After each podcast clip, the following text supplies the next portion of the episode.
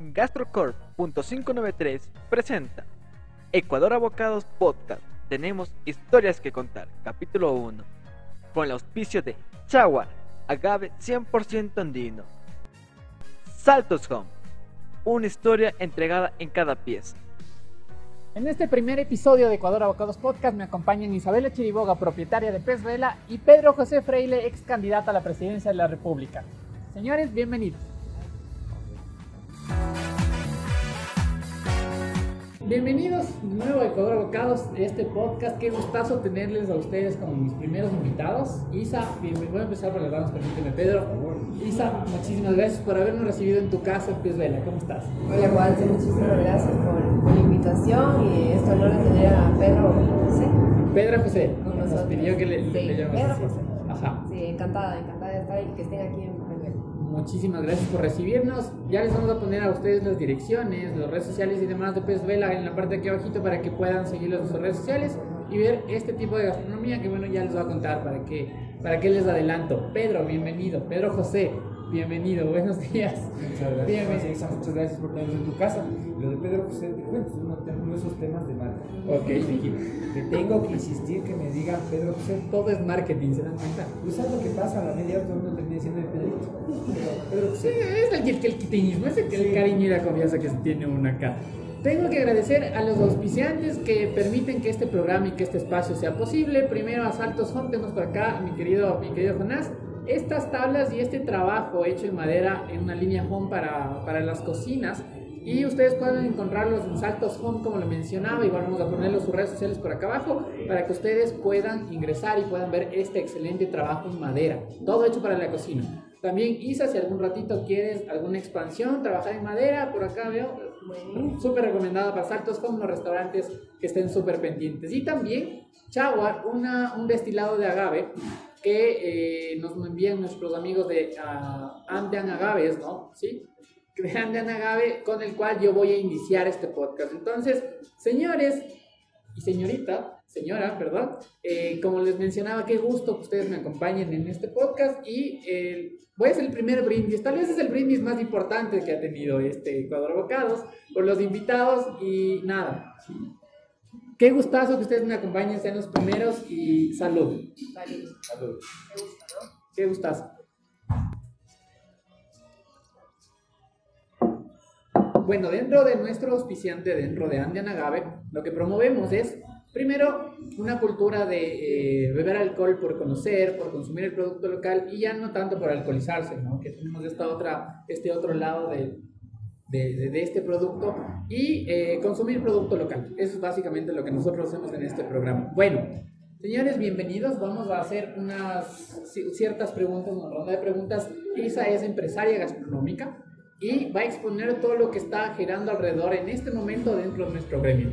Eh, como saben, Pedro José es un autor político y vamos a eh, ir buscando unas soluciones entre los, dos, entre los dos lados para ir determinando qué es lo mejor y cómo podemos continuar ya para la reactivación de nuestro sector. ¿Listo? Voy a empezar con la primera pregunta, como les digo, bienvenidos de nuevo.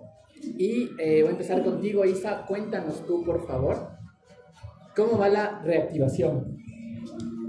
Bueno, eh, yo creo que ahorita empezó un buen momento para, para toda la industria hotelera, eh, gastronómica, restauraciones, en el ámbito gastronómico. Eh, creo que empezó a activarse, ya creo que estaba la pandemia cada vez eh, no acabándose, pero creo que el tema de la vacunación nos está empezando a, a dar un poco más de, de- de- de libertad a salir con más confianza, de poder seguir trabajando eh, y atendiendo a nuestros clientes ¿no? y, y recibiéndoles. Eh, los últimos, puedo ver, los últimos eh, meses, por más encerrón que hemos tenido los fines de semana, se ha activado muchísimo. La gente está con ganas de salir, la gente está con ganas de apoyar. eh, toda, la, toda la línea de, de proveedores, toda la, toda la línea de, de productos eh, ya está siendo más accesible de conseguir, productos de, de, de- manta, que antes era una limitación, ¿no? Y Claro que sí. tuvimos, tuvimos que buscar proveedores eh, más cercanos, entonces cada vez tenemos más, eh, más apertura a todo el tema de, de- de la gastronomía, a, a- a volver a, a consumir ciertos proveedores, ciertos productos que antes no conseguíamos. eh, que nuestro per- personal también llegue acá y, y pueda, pueda trabajar tranquilamente Tiene de una manera segura también, ¿no? y de una manera totalmente segura. eh, entonces sí, sí he visto en los últimos, sobre todo en los, en los últimos dos meses, una, una reactivación y creo que ahora se va a reactivar muchísimo más. Yo creo que la gente ya está con ganas de salir nuevamente, con más confianza. Eh, esperemos que sea así, esperemos que igual bajo todo el tema de seguridad y control eh, podamos volver a, a reactivar esta, esta industria que un poco se, ha afectado por, por la pandemia. Pedro, ¿qué hacemos en el tema político? Y ahí cuéntanos tú cuáles serían tus sugerencias como para apoyar esta, eh, esta manera y esta, y esta forma de volver responsablemente de una manera segura también a la actividad que si bien ya no es la misma de antes, tenemos que volver, tenemos que reactivar la economía. ¿Qué sugieres tú desde el ámbito político? A ver, de hecho, justo estaba palabreando ahí, sabíamos estamos metiéndonos, estamos por meternos a hacer, que, que ya habíamos sugerido, de hecho, durante, durante las elecciones como parte de nuestro plan de gobierno, que era considerar a todo el sector de hospitalidad, eso implica hotelería, eh, eso implica restaurantes, cadenas de alimentos, logística, todo lo que está asociado a estas industrias, eh, que entren a una remisión tributaria de al menos cinco años, aunque más que un periodo de gobierno en que puedan pagar cero impuestos, municipales o nacionales de cualquier forma. Eh, el fenómeno económico que estamos enfrentando no es una cosa simplemente grave, es algo que a la humanidad no le ha pasado en 600 años. De hecho, eh, no solamente esta, esta necesidad de no pagar impuestos es algo básico para permitir que la industria se levante de nuevo, sino además permitir que haya una reforma laboral. El gobierno ha optado por tomar parte de nuestro plan de gobierno Ujú. en generar una reforma que es una ley paralela al Código del Trabajo existente, pero lo ha hecho solamente de manera eh, Con pinzas. con, con pinzas, siempre teniendo cuidado de los adversarios políticos. Nosotros consideramos que no tenemos, entonces, si el gobierno no lo empuja, pensamos recoger firmas para provocar la aprobación de una ley de contratación laboral por horas exclusivamente, que le dé la oportunidad a los empresarios de contratar lo que necesitan y a la gente poder acceder a trabajar lo que está disponible para. Esto ya ha pasado, ¿no? Hay gente que, que, digamos así, es fanática de los derechos del trabajo a través de la OIT y cree que lo que yo estoy diciendo a este respecto es una violación a los derechos humanos. Y, y no, yo creo que la peor violación a los derechos humanos es que no podamos crecer, Que no se podamos tenga trabajo. sustento a la, a la- a la casa por falta de trabajo. Entonces, este es un proceso en el cual estamos buscando a otros actores políticos que quieran procesar esto a través de, de un asambleísta que sea valiente o un asambleísta que sea valiente para, para proponer. En caso contrario, vamos a darnos el trabajo de recoger las firmas porque sentimos que este fenómeno, que va a durar años para que se recomponga el sector, demanda de la necesidad de estas leyes mínimas. Eso, es lo que nosotros estamos proponiendo desde lo político. Pe- Pero además hay, hay temas de políticas públicas que de aquí a unos pocos meses que empiece a existir algo de recaudación en otros sectores, eh, se produzca más petróleo, que el país necesita hacer eso de, de manera inmediata, pues que, que es posible además pensar en recuperar el ciclo de promoción turística del país. El- Claro que el, sí. el país tiene que en algún momento vender servicios, vender hospitalidad, vender comida, vender, vender la alimentación de alto nivel. Quito es una ciudad con los restaurantes más ricos del mundo. He tenido suerte de viajar por todas partes y me quedo con lo que como en Quito. Pero es necesario que esto sea promovido por el Estado. Para eso es el gobierno.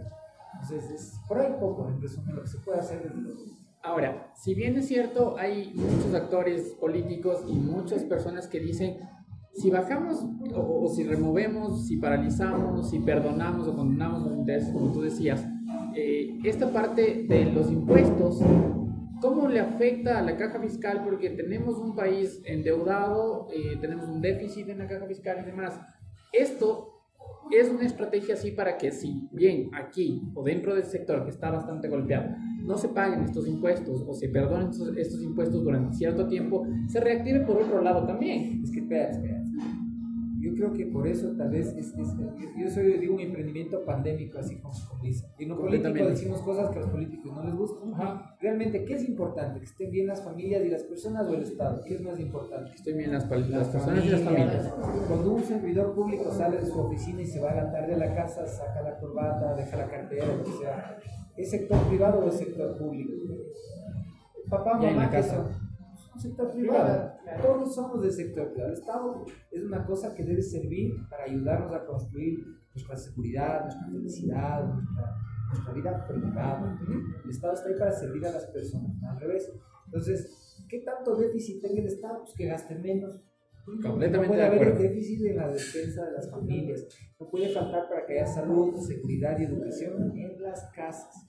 Entonces, si el Estado tiene que achicarse, pues tenemos que conscientes todos hacer esfuerzo para que se achiquen cosas en las que se pueda achicar, que hay muchas, y el bolsillo de las personas se pueda demar y generar una dinámica que nos permita ser más felices, crear, crecer, hacer negocios, contratar, viajar, hacer lo que hacemos las personas.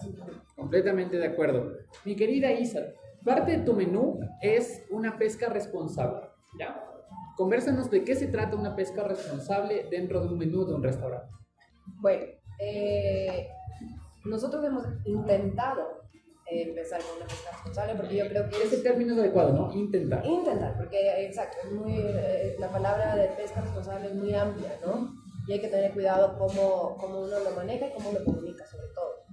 Eh, sí, nuestra misión como, como empresa, como, como restaurante, era un- en un inicio arrancar con, con la pesca responsable, eh, buscar proveedores que, que hagan esta, una pesca artesanal, donde, donde utilizan ciertas herramientas para eh, pescar, ¿no? ¿no? No es una pesca masiva ni, ni, ni más industrial, por decirlo así Tiene un impacto medioambiental menor. impacto menor de, exacto, de eh, impacto ambiental menor. Eh, entonces, claro, mi propuesta al comienzo fue, va a ser solo pesca responsable, vamos a, a- a darnos el tiempo de ir a buscar los proveedores, conocernos, eh, la interacción de, de, de- porque eso es lo que hay que hacer, ¿no? Simplemente no, no, no, no es que te pasan una lista, no, sino uno tiene que ir a buscar estas personas que se encargan de eso, ¿no? Em, de hecho, sí trabajamos aquí actualmente con cierta pesca responsable, no toda. Eh, sobre todo lo que es el pescado es una pesca responsable y lo que es el, el pulpo, que también es en- un catch en, eh, en museo, ¿no? No Ok. es, no es masivo. Eh, sin embargo, creo que sí hay muchas trabas eh, para lograr hacerlo totalmente responsable. ¿Por qué esto? Porque no tenemos uno, eh, no podemos llegar a estas personas o, o- o saber quiénes son estas personas que hacen y pescan, pescan responsable. No hay una certificación, hasta ahora no hay una certificación donde uno certifica que es pesca responsable. El cliente como consumidor no exige ni pregunta sobre la pesca responsable. No hay esa preocupación tampoco de No hay, esa, no hay esa preocupación. Entonces yo creo que de dónde nace y, y todo el mundo dice pesca responsable y quiere hacer, yo creo que toda, toda la iniciativa de, de quererlo hay, pero yo creo que empieza mucho también por el consumidor, de exigir esto, de preguntarse de dónde, de, dónde, de dónde viene este pescado, de dónde viene este pulpo, de dónde, ah, salmón, ¿cómo es el salmón? ¿De dónde, de dónde lo traen? ¿Cómo lo traen? Entonces, es un poco entre educación, entre el uno que lo cocina, uno que, que trabaja con ese alimento, como el cliente que lo, que lo consume, ¿no? De dónde viene el origen del, del producto. Sí siento que debería haber, y sé que están empezando, y sé que hay eh, asociaciones y, y- organizaciones que están en este, en este proceso. Eh, como sé que, sé, sé que hoy en día hay, hay estas organizaciones donde ponen cámaras en, la- en los, Los botes. en los botes para certificar que está haciendo pesca responsable eh, y te dan toda la posibilidad de cómo llega el alimento, cuándo lo pescan y cómo llega hasta, hasta el local. Sé que están en eso, todavía, todavía creo que hay, un, hay una dando, eh, pero yo creo que es un buen camino y yo creo que ahí, ahí entras tú a ver qué soluciones podemos dar a, a, a esto para que nosotros como, como, como, Como empresarios, como gremio. podamos acceder de una forma más eh, fácil y que ese alimento que, que certifique que es responsable llegue a nuestros locales y así nosotros comunicar a nuestro cliente. Que el cliente empiece a exigir eso, pues que haya más demanda. Eh, obviamente un tema ambiental ahorita en el mar es lo que nos va, o sea, hay que empezar a cuidarlo. Eh, y yo creo que solo está en nosotros no dejar de consumir, eso tampoco es para mi punto de vista, sino simplemente eh, empezar a exigir, responsable. exacto, exacto, empezar a exigir ese consumo. Ahora, Pedro, eh, voy a citar una parte de tu plan de gobierno que va con este tema. Y tú decías, generaremos un plan de identidad enfocado en empoderar al grueso de la población para cuidar la biodiversidad que nos permita migrar de la dependencia del Estado a una independencia económica de las familias dentro eh, de la explotación de nuestra belleza y hospitalidad. Esto conjuga directamente con este tipo de, de iniciativas como la pesca responsable que promueve ISA, entre otros establecimientos. Entonces, ¿cómo nos ayudaría la política y qué nos hace falta dentro de políticas de- en, en el sector gastronómico, hotelero y turístico como para solucionar esta, esta última traba que mencionaba Isa que nos falta para tener una pesca más responsable, para que nosotros como gremio y cocineras podamos promover y podamos comunicar a los clientes que esto es necesario en este momento por tema de biodiversidad, por tema de, de un consumo más responsable y demás. por, por seguridad alimentaria y de hecho por promoción del país también. Eh, los, los mercados más exigentes de consumo de productos de, de gamas más altas buscan ese tipo de certificaciones con mínimo. A eso súmale el producto, la calidad del restaurante, el expertise, los premios, todas las otras cosas que generan un entorno dinámico, para decirlo más simple. Son cosas más finas para consumidores que pagan mejor.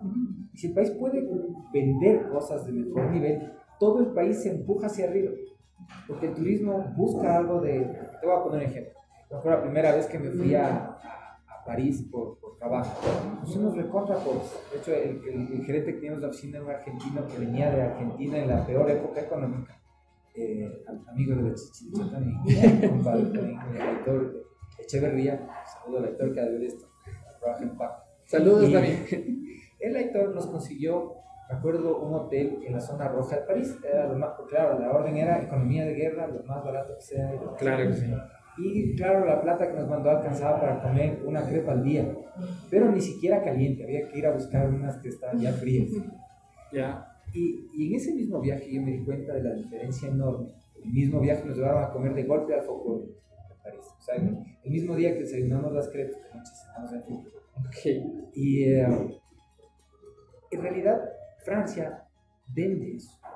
Tú te vas a, una- a un cocinero de esos que cocinan en, en la- en el barrio de la ópera, que son como una cocina familiar, y es un plato fantástico, igual que un Michelin. Pero, pero tú como turista, te vas con la expectativa de Michelin que no puedes pagar y terminas comiendo delicioso en el otro. Y quieres volver cuando tengas otra vez plata a comer eso porque es, es realmente una experiencia magnífica. Nuestro país puede hacer eso, pero, pero sí tiene una lógica de certificación. Y es que le estás, le estás dando una, una expectativa de producto al mercado. Y mientras más alto es lo que puedas certificar, es mejor toda la masa de, consumidores que se arrastra. Entonces, no es un tema de moda, como dice alguien, el otro día hablé con, con otro gestor político y decía, eso es pura moda. No, eso es, eso es un proceso económico que hay que asumir en serio. Porque eso es lo que genera la diferencia entre vender algo que no, que aunque tenga valores agregados, no es reconocido y no, no cobra, con algo que puede ser más sencillo, pero que en cambio genera un margen más grande porque está dentro de sí. Claro que sí. Ahora, ¿qué política se puede promover como para que los artesanos y los, ah, eh, ¿cómo sería? Proveedores Piscicultores, los, artesanales. los proveedores artesanales tengan estas certificaciones y puedan lograrlo aquí en Ecuador? Hecho, me, me, me, me el ejemplo, sí, perdona. Necesitas primero simplificar los procesos concepto universal que se denomina buenas fábricas, prácticas de manufactura. Es decir, tú le permites a la gente primero producir y después le haces hacer el trámite. En Ok. nuestro país la lógica que tenemos ahorita es mucho trámite, es- te agotas de hacer trámite Y ya no produces. Hay emprendimientos que se quedan a medias, inclusive tienen recursos porque ya está muy largo hacer el trámite. Claro, Entonces, le das la vuelta al trámite ¿sí? y asumes más responsabilidad como empresario. Esa, esa es la lógica en la que el Estado tiene que dar certeza de que si te chequea y estás mal, te va a cerrar porque afectas a los consumidores. Completamente Pero pon de acuerdo. el riesgo en tus manos como empresario de hacerlo bien para que funcione. Eso es Completamente de acuerdo. Ahora, Isa, hemos tenido unas bebidas por acá, cuéntanos qué es, por favor. Esto es una limonada de hierbabuena. Ok. eh, refrescante. Pensé en, en, en tomarlo. ¿En el licor sí, mismo? en el licor. Entonces fue, fue una combinación para empezar el día.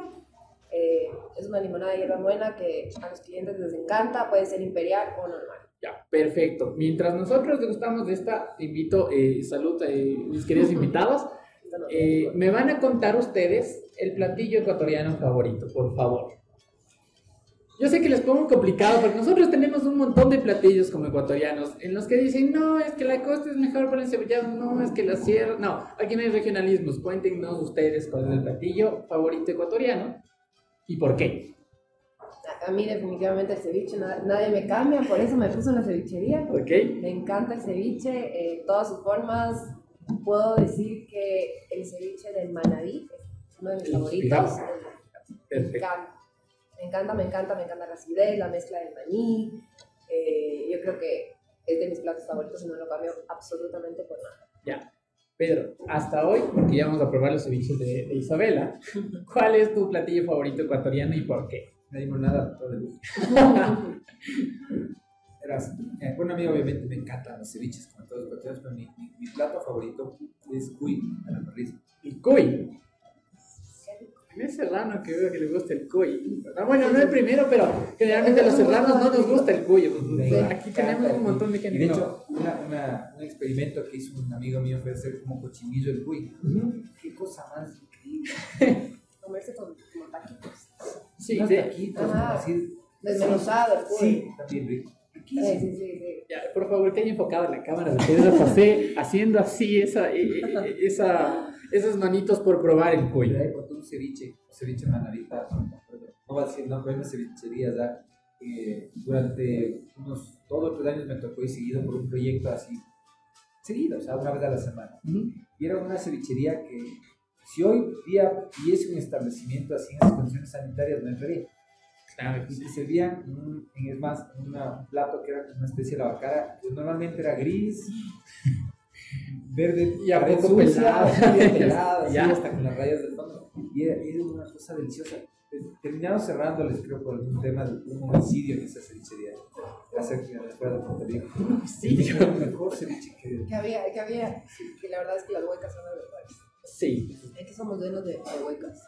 Sí, y definitivamente, como hemos conversado durante muchos años en el sector, ahora este tipo de establecimientos y muchos otros se permiten eh, las nuevas propuestas. ¿Por qué? Porque tenemos esa base, tenemos nuestra cultura, tenemos las huecas. Y aquí me, me surge otra pregunta. ¿Hueca favorita? Va- Vamos pensando también en una hueca favorita. Eh, no sé si es como hueca. Eh, Tiene más una marca, no importa. Aquí promovemos la gastronomía. no sé si tiene nombre.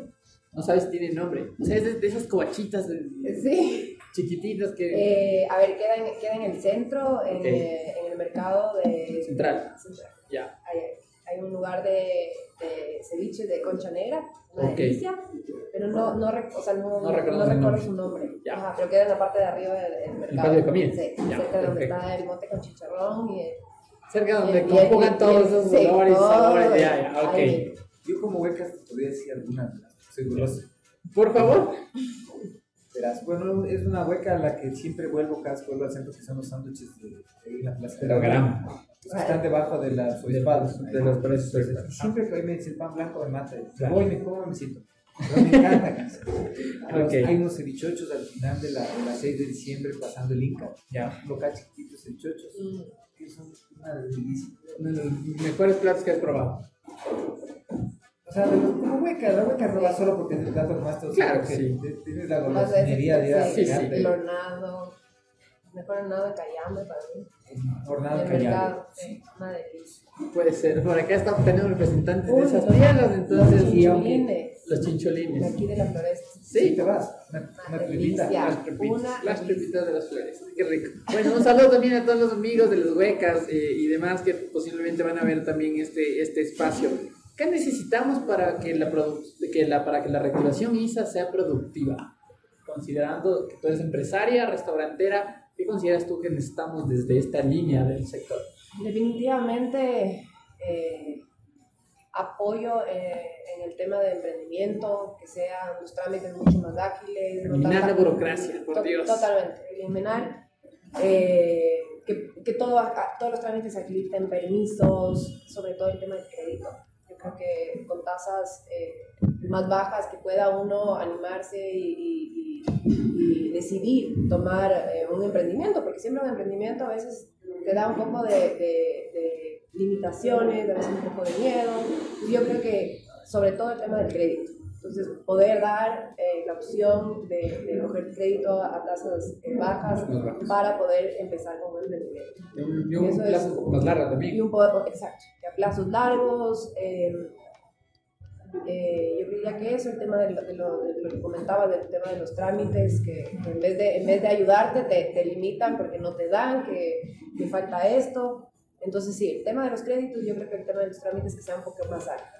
Eso definitivamente para un emprendimiento y para sacar adelante cualquier negocio es, es necesario. necesario. Y ahora, ¿cómo lo logramos desde la política, Pedro? Promoviendo cambios a, a nivel de legislación local, en, en, es municipal y a, a nivel de, de, la Asamblea Nacional. En mi caso, tengo un partido que tiene, tiene una condición especial. Somos atractivos, somos llamativos, modestia aparte de está pasando eso y no tenemos que negociar con nadie. Podemos decir todo lo que nos da la gana. Para nosotros la promoción de este tipo de leyes que pone en segundo plano el cumplimiento del trámite y primero la confianza que hay que tener en el empresario, y son cosas que vamos a promover. Y de hecho, para nosotros es un ganar porque estamos promoviendo algo que nos va a ayudar a crecer.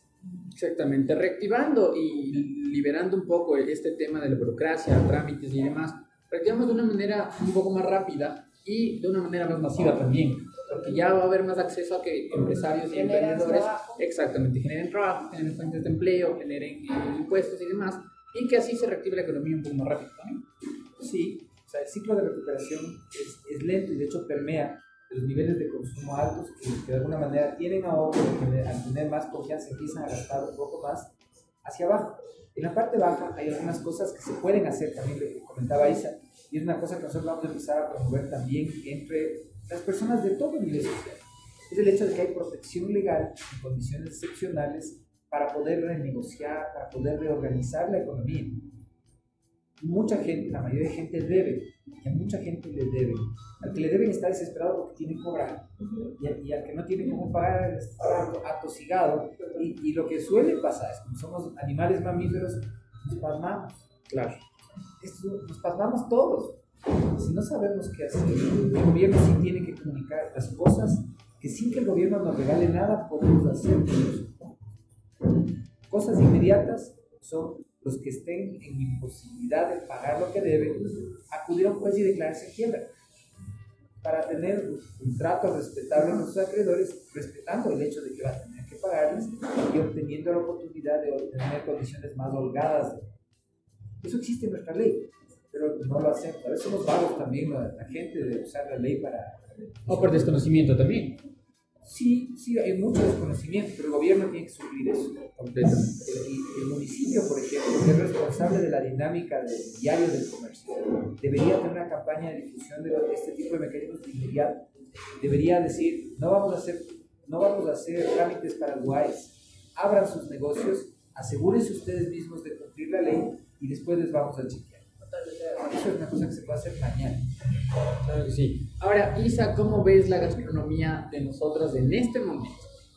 A, a hoy, eh, que estamos 4 o 5 de, de junio del 2021, ¿cómo estamos hoy? ¿Cómo ves? Actualmente, a ver, solo para hacerte un resumen, yo me fui a estudiar a Perú y me fui justo en el momento que Perú estaba como que en este cambio y en este auge internacionalmente de la gastronomía. Okay. Entonces, yo venía a Perú.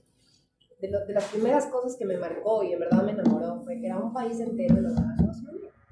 E impresionante. O sea, no había personas, pues no había personas, no, no te miento, que no te hablen en un tema de conversación, sea en una reunión social, familiar, en el taxi, de, caminando por la calle, de gastronomía. Para gente apasionada del producto, de su ceviche, de, de sus sándwiches, también de ellos también comen eh, hornado. O sea, de un montón, de todos sus productos, de, que el limón es de ellos, que la fresa es de ellas, que la ají de...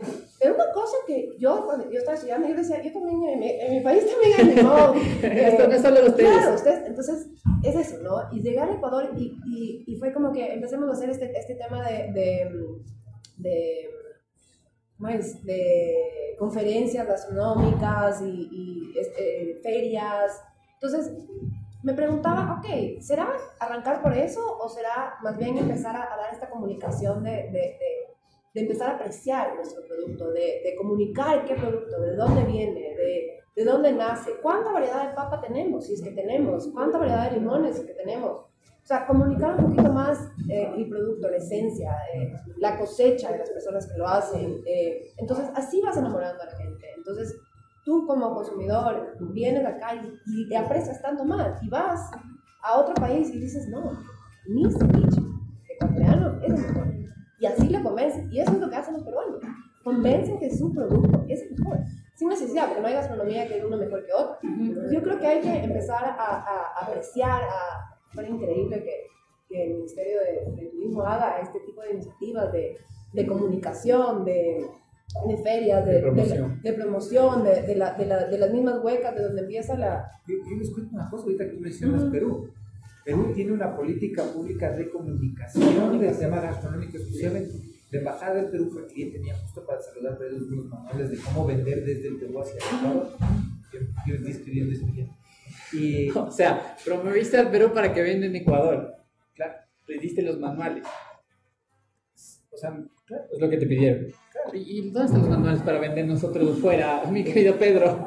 Hay que escribirlos. ¿Ya? De hecho, es, son los gobiernos, de hecho, el gobierno de Perú quiero decir, es muy responsable respecto a su política de promoción, uh -huh. cómo manejan la marca Perú, el tema del pisco, que es un tema ah, sí, sí, una... Y, y lo, lo, lo, curioso de decir es que el proceso de, de, conocer, de elaborar ese libro, conocí que muchos de los productos que los restaurantes peruanos, que son cadenas internacionales que están colocados fuera del Perú, utilizan productos ecuatorianos para vender la comida peruana.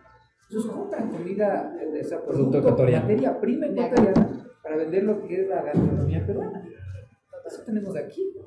Ha sido una falta de comunicación y de producción del producto nuestro, de nuestros platos, de, de la innovación, porque aquí, entramos, aquí entro yo, de nuestra nueva generación, ahí están nuestros platos típicos, ahí está lo que siempre hemos venido comiendo, pero ¿cómo, cómo podemos hacer de eso una propuesta algo diferente? Que, que venga un turista, obviamente va a apreciar estas huecas y esta comida, pero también va a apreciar este otro, otro mundo gastronómico donde hay cosas más innovadoras, creativas. Entonces, el mismo ceviche, como por ejemplo yo aquí lo, pla lo plasmo de una forma diferente. Visualmente, este concepto de Petra fue, es justamente eso, una idea de hueca, ¿no es cierto? Puesta de una forma un poquito más gourmet, sin necesidad de caer en lo caro, sino de la apreciación, desde, desde cómo te sirven, desde, desde, el lugar, de lo que hablabas de la hueca, delicioso, pero capaz no vuelves. No, claro. ¿por qué? A esas huecas también hay que darles ese espacio, hay que, hay que ponerlas bonitas, hay que darles una mano, hay que hacer un mercado. Capacitarles también. Capacitarlos. Entonces, y demás. Son un montón de herramientas que se necesita separar. ¿Sabes qué? Hay una cosa que es una creación de marcadores. Ponte por la industria. Uh -huh. Si tú no tienes estudios jurídicos grandes, digamos, si tú has visto los abogados bien vestiditos, Total. el estudio bonito y demás, si esos no vendiesen ese nivel, probablemente los abogados, la mayoría serían desaseados. Porque tienes un referente a donde apuntar. La industria necesita referentes. Entonces, el, el, crear algo que sea para una gama más alta, que de hecho tenga un contexto que incluso puede ser un poco más caro, es importante para todos, porque todos generamos una, una motivación hacia Yo te diría que los productos de alta gama, de buena calidad, marcan un referente de industria, hacen liderazgo, son indispensables para todos. Claro que sí, y de hecho, eh, esto, estas nuevas propuestas de alta gama nacen, como lo mencionaba, de ahí abajo, ¿no? Porque esta, nuestra cultura y nuestros platos típicos y demás van a ser siempre la base como para que propuestas nuevas ahora formen una cultura gastronómica diferente uh -huh. y que eh, la persona que, por ejemplo, comiste en, el, en, la, en esta huelga que mencionabas, pero no vuelves, ¿por qué? Por esos temas de insalubridad y demás, ahora tengas estas otras opciones que te proponen algo distinto, con los mismos productos, con la misma base, pero que, como lo decías, llegas a otro target, llegas a un mercado que, lo mencionaba ya, eh, sí, quiere consumir, sí, pero no quiere arriesgarse tal vez a el lugar insalubre, a una enfermedad. ¿Por qué? Porque no se tiene estas capacitaciones dentro de las de, de, de, estas huecas también. Y le motivas al señor de la hueca, de la segunda generación, a estar mejor. Tu presencia le, les jala a todos. Esto es eh, un proceso de mejora continua, ¿no? Siempre. La gastronomía, eh, el turismo, siempre es un proceso de capacitaciones y de mejora continua. Ahora, Pedro, ¿por qué no se toma el turismo eh, y, o por qué hasta el momento no se ha tomado el turismo y en la gastronomía y todo el sector hotelero con la importancia que se debe nosotros, hasta antes de la pandemia, como sector, generábamos, eh, éramos el tercero, si no estoy mal, corrígeme por favor, eh, el tercer, eh, la tercera fuente de generación de ingresos para el PIB. ¿ya? Ahora pasamos al número 12, hasta donde tengo entendido. ¿Por qué no se le toma con la importancia del caso y ahora qué podemos hacer como para que se le tome, se le dé esta importancia y que esos manuales que por lo, lo, que tú nos cuentas, esos manuales, ajá, eh, se los vengan para Ecuador y se venda ya la marca Ecuador como un país y no hay que invertirnos el agua tibia. Perú lo hizo, podemos tomar un modelo parecido, pero ¿qué hacemos desde la política para fomentar esto? Porque llevamos años, ahí nos va, eh, me, va, me va a compartir la misma idea, años peleando porque hayan políticas públicas desde, desde el sector de turismo para que la gastronomía se venda fuera y el Ecuador se venda fuera como mal, pero no se ha logrado todavía.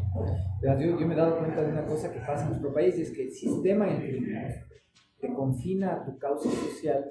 Entonces, por ejemplo, si tú hablas de los derechos de los trabajadores, empiezas a tratar de debatir el tema con otros que hablan de lo mismo. Si tú eres animalista, para, no hablar de una casa, tú eres el defensor del perejil. Claro. De pronto estás en el chat, en la página Facebook y en el club y en la cámara de los que cultivan perejil. Y entre ustedes se ponen a discutir qué tal cultivan perejil y se han palmado en la espalda y son autoindulgentes porque entre ustedes ya solucionaron el perejil. Claro. Pero afuera de ese confinamiento, nadie se entera de que estás haciendo perejil. Nos falta la comunicación. Falta hacer política, falta debatir, hay que trascender de donde estás a ejes. No puedes hablar, por ejemplo, solo de turismo, sin hablar de agricultura.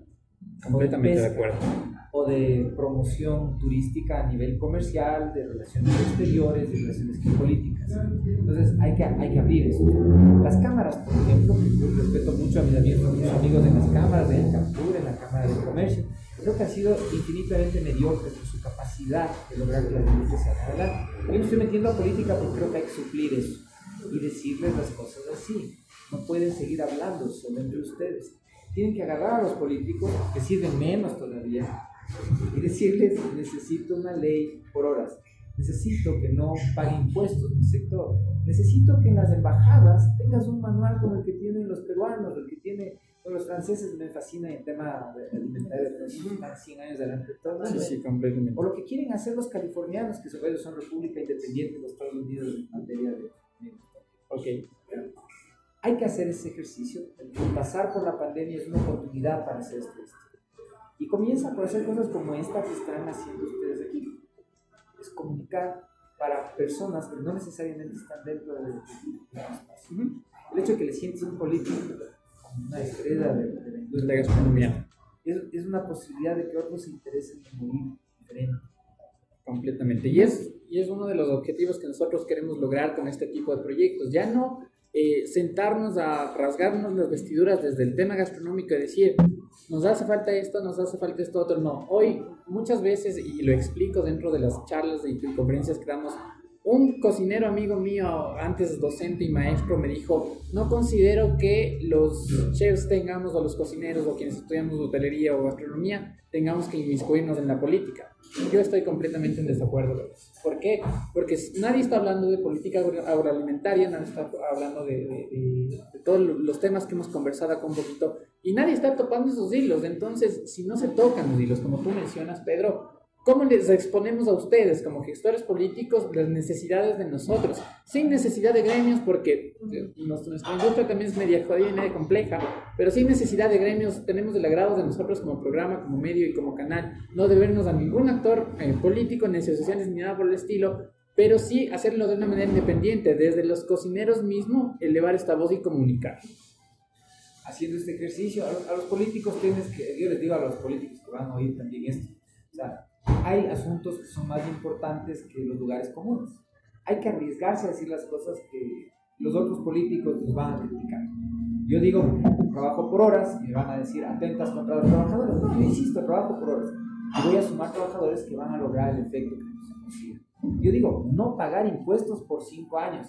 Si ya me llamó alguien del Ministerio de Finanzas a decir, oye, no nos bulles, no, es bullying, es en serio, es un crédito que ustedes van a ganar políticamente en el largo plazo hay que reorganizar las cuentas del Estado, hay cosas en las que podemos disminuir, se necesitan menos asesores que podrían estar trabajando en otra cosa, tal vez por horas en el sector turístico.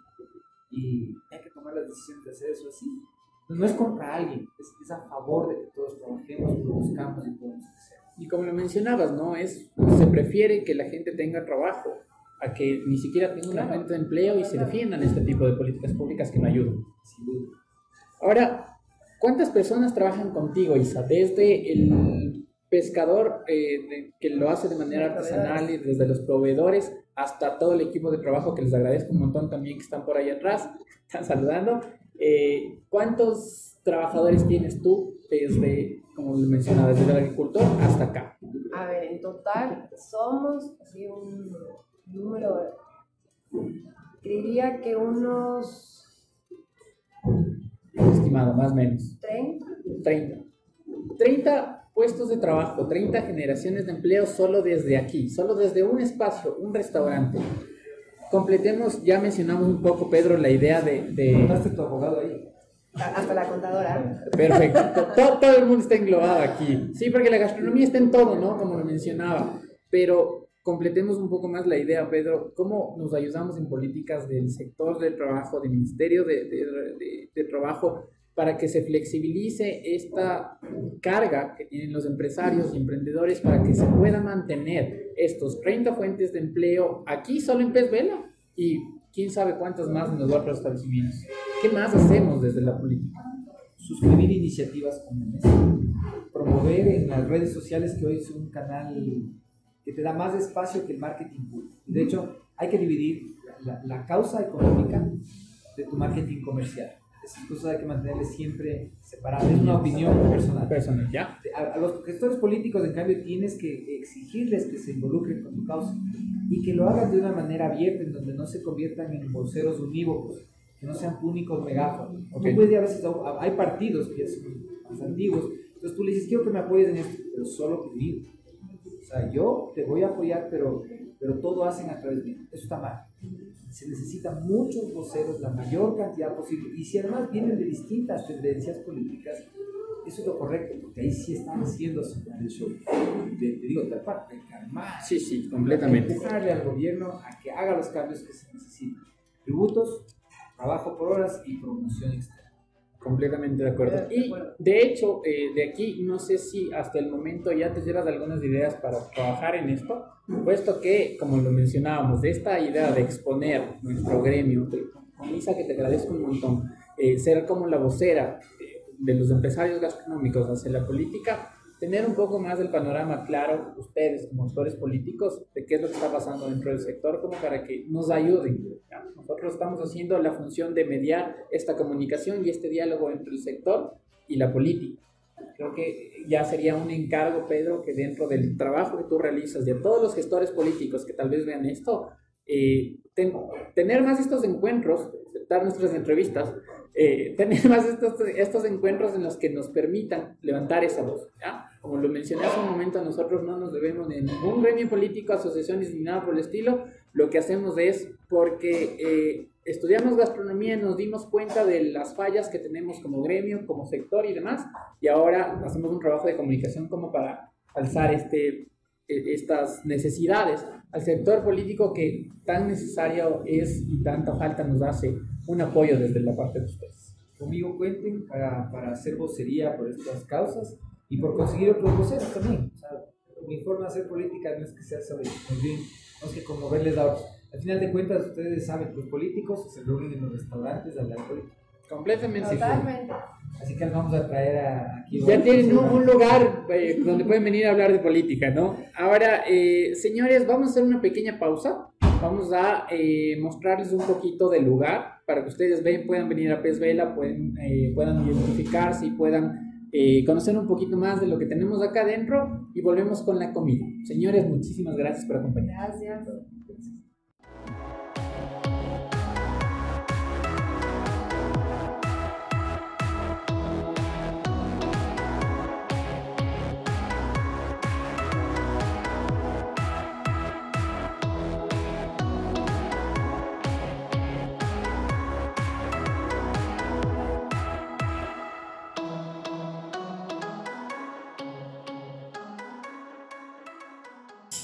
Volvemos a este espacio de podcast, como les mencionaba, Ecuador Abocados. Ahora esta es nuestra nueva propuesta después del año que nosotros hemos cumplido como canal.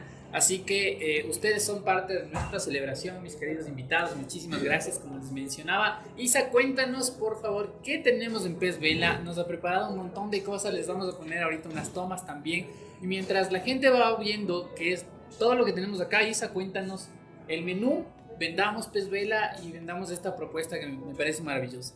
Bueno, les cuento, Pez Vela inició eh, de inspira, nos inspiramos en el mar. Nos inspiramos en el mar, nos inspiramos en todos los productos, nos inspiramos en los colores, como pueden ver. Eh, es una propuesta totalmente creativa, innovadora, de un producto súper típico eh, que es el ceviche. es producto de calidad, nos enfocamos mucho en, el cuidado y en con qué proveedores trabajamos eh, que el producto siempre esté fresco. Hay veces que en Venezuela se acaba un producto y se acabó, eh, justamente para que haya una, una, constante rotación y nada esté guardado ni, ni, dañado. Claro que sí. Em, la, la, la, vajilla que utilizamos en esta ocasión es un poquito más industrial, es una cevichería enfocada como en esta nueva etapa, en esta nueva era, okay. Eh, más moderna, propuesta un poquito más innovadora. Y tenemos en la carta, tenemos desde, bueno, los ceviches, que es eh, la, especialidad. la especialidad, los platos que uno cuando viene tiene que probar los ceviches. Tenemos todo tipo de ceviche, pulpo, camarón, salmón, pescado, tenemos ceviches vegetarianos, eh, ceviche de ostras, eh, y bueno, vienen ahora con un nuevo menú otros, otro tipo de ceviches. Y aparte también tenemos, bueno, las ostras, ostras de profundidad, en este caso eh, hay unas ostras también en, la copa de Jerez que vienen con leche de tigre y Jerez. Van sacadas sus conchas y tenemos arroz marinero con camarón y pulpo, tenemos risotto de, de almejas blancas, hay pulpos, hay una pesca, la parmesana que está deliciosa. Entonces tenemos otras ofertas eh, de platos calientes que también siempre van, van de la mano con los platos principales que son los Y con el clima también, ¿no? Hoy nos, nos, llovió en la mañana, entonces si ustedes quieren venir a Pez Vela a comer algo fresco, mariscos de calidad y un producto excepcional en realidad, eh, no se detengan por el frío de nuestra querida capital, vengan a comer un, platito caliente también. Por supuesto. Estamos ubicados en La Coruña, eh, Alberto Meno, entre la, entre la González Suárez y la, eh, la Coruña, cerca del redondel Chuchi y estamos en un edificio eh, llamado Aura, en esquinero. Eh, tenemos una terraza, terraza amplia que ahorita que empieza el verano les recomiendo venir. Y que ya no va a llover. Y que, pueden venir. al, principio Isa nos comentaba que se ha vuelto como una especie de, de medium y ha determinado los días en que sí va a llover y no va a llover, como para sacar las mesas, ustedes pueden venir a este lugar completamente acogedor. ¿Qué te ha parecido el lugar, Pedro? Hermoso, realmente súper acogedor la, la, gente, de hecho he visto algunas caras que había visto restaurantes, creo que te has secuestrado algunos de los mejores cocineros del país. Sí, sí, así ver. Y em, muy lindo, los platos tienen una presentación espectacular, te felicito. Y quiero probar realmente, como saben, a ver si la leyenda es cierta. Vamos, vamos a probar. ¿Qué es lo que tenemos? ¿Qué es lo que va a probar eh, en este caso Pedro, mi querida Isa? Pedro va a probar unas ostras al jerez. Eh, viene una leche, leche de tigre con, con, un toque de jerez y aceite de oliva. Eh, obviamente lo ponemos en hielo para que esté siempre a temperatura fría. Em, tenemos un ceviche de pulpo de ají amarillo, que es el color del ají. Ese ceviche es el ceviche más exótico que tenemos eh, distinto aquí en Pez Vela. Tiene salmón, mango, aguacate, camote de hilos y la leche es a base de taxo. Eh, y este es un tiradito eh, de leche de aguacate, tiene almendras tostadas, tiene caviar de, de, mora que le llamamos, jalapeño y bueno, obviamente es pescado fresco laminado en, láminas muy finitas. Una de las cosas que más le encantó a Pedro fue el postre. Entonces cuéntanos sobre el postre, mi querida Isa. El postre, el postre es eh, un merengón desconstruido, lo llamamos así. Es la idea de este merengón de guanábana que nos encanta, por a mí me encanta. Y lo pusimos en una crema inglesa con frutos rojos y la idea es ir rompiendo hacia adentro del merengue y ir comiéndolo y mezclándole con todas las cosas. Perfecto. Pedro, por favor, te invito a que pruebes el plato que has seleccionado y que nos digas qué tal. Porque como lo mencioné hace un momentito en, en, en el segmento pasado, eh, tú amas, amas los ceviches y demás, pero tu favorito hasta hoy era lo que has comido. Vamos a probar y, vamos a ver qué tal. Vamos a ver. Por favor. Bueno, primero, la, la presentación es, es- es impecable para cualquier restaurante de, de cualquier nivel de cualquier gran ciudad del mundo. Eh, es algo que uno tiene que contemplar para probar primero. Mira, las ostras me encantan porque he comido esto en casi todos los lugares de donde he viajado, al menos con, con comida de mar. Vamos a ver. Tiene que venderse visualmente, ¿no? Primero. Necesito que esta cámara, por favor, enfoque la expresión de Pedro y que nos cuente qué tal. Este podría ser tranquilamente el plato principal del restaurante. Sí. ¿Sí? ¿Sí? Es, uno de los platos eh, más, más- no estresa, porque, pero es distinto. Es, Es la gente no acostumbra a comer la ostra así, normalmente en su concha, Claro. ¿no? claro, claro. Sí, pasa la prueba. Lejos. ¿Ok? Un aplauso realmente. Sí. Muchísimas gracias. ¿Con, Bueno. qué, ¿Con qué vino te recomiendas? Eh, yo creería que con un Sauvignon Blanc puede ir muy bien, eh, o un Albariño también le, le puede acompañar, que tiene un poquito más de dulzor. Sí. O una copa de champán, Excelente. Incluso te sí, sí podría ir. con- una copa de espumante o champán, sí, claro. Bueno, ya sabes la próxima para ¿Se que llama vean. ostras? ¿Cómo se llama este? Copa al Jerez, Copa al Jerez. copa de ostras al Jerez. Copa de ostras al Jerez. Creo que de... O sea, seguro que me va a gustar dos, pero este es de lujo. Ya sabes, cuando vuelvas, Pedro, esta es tu casa, me permito invitarte, mi querida Isa. Y eh, bueno, ya sabes qué es lo que vas a pedir, ¿no? Sí. Uno de los, porque ya nos quedamos acá con la demás comida, les vamos a poner unas tomitas también, como les mencionaba, del lugar, de la comida, como para que ustedes se enamoren y vayan igual de de enamorados que nosotros nos vamos de acá. Mi querido Pedro, mi querida Isa, ha sido un gustazo tenerles acá en el, en el primer espacio de este nuevo de este nuevo podcast, de esta nueva propuesta que nosotros hemos eh, diseñado para en reconversaciones frente a cámaras y detrás de cámaras también, como lo mencionábamos, exponer lo que nosotros como gremio tenemos que contar y las historias que nosotros como gremio tenemos que contar. De hecho, es el eslogan de nuestro canal. Les agradezco un montón el que hayan pasado por acá, el que se hayan tomado este tiempo, Isa, de recibirnos, Pedro, dentro de tu ocupada agenda, de que te hayas tomado un tiempito de, de venir a acompañarnos. Cuéntenos cómo la pasaron. Muy bien, muy bien, me encantan estas, estas iniciativas, me encantó compartir toda, todas esas experiencias y que nos cuentes tú también por el lado político. Eh, Juanse, a ti éxitos, sigamos compartiendo esto, eh, creo que es súper importante. Es un gusto tenerles acá.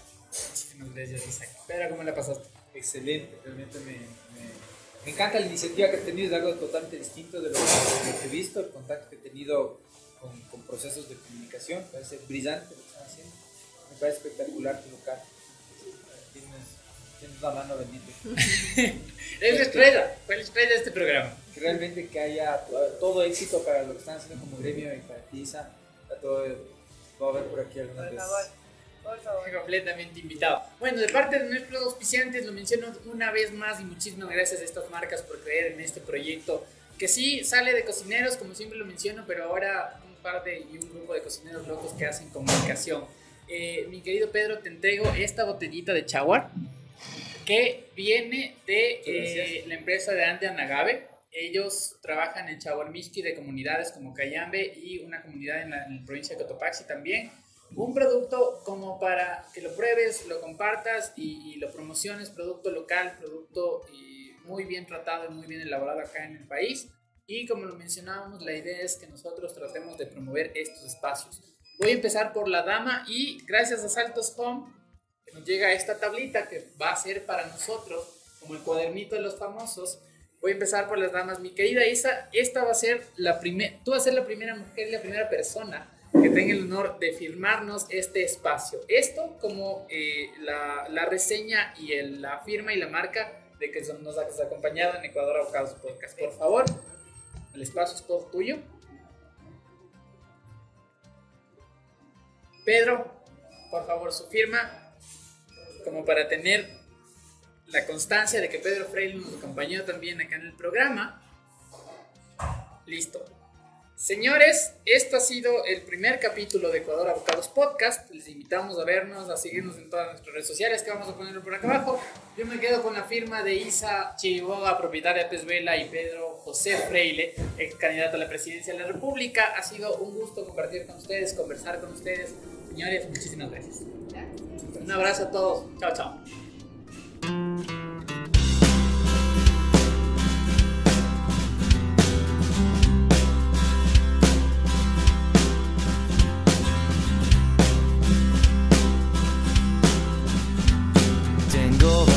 Historias guardadas en la piel. Si me preguntan qué hago aquí, no lo comentaré y tú no lo quieres saber. Llevo varias horas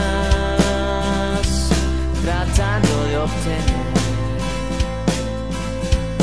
el sueño que he perdido solo por el detalle de que nos imaginamos.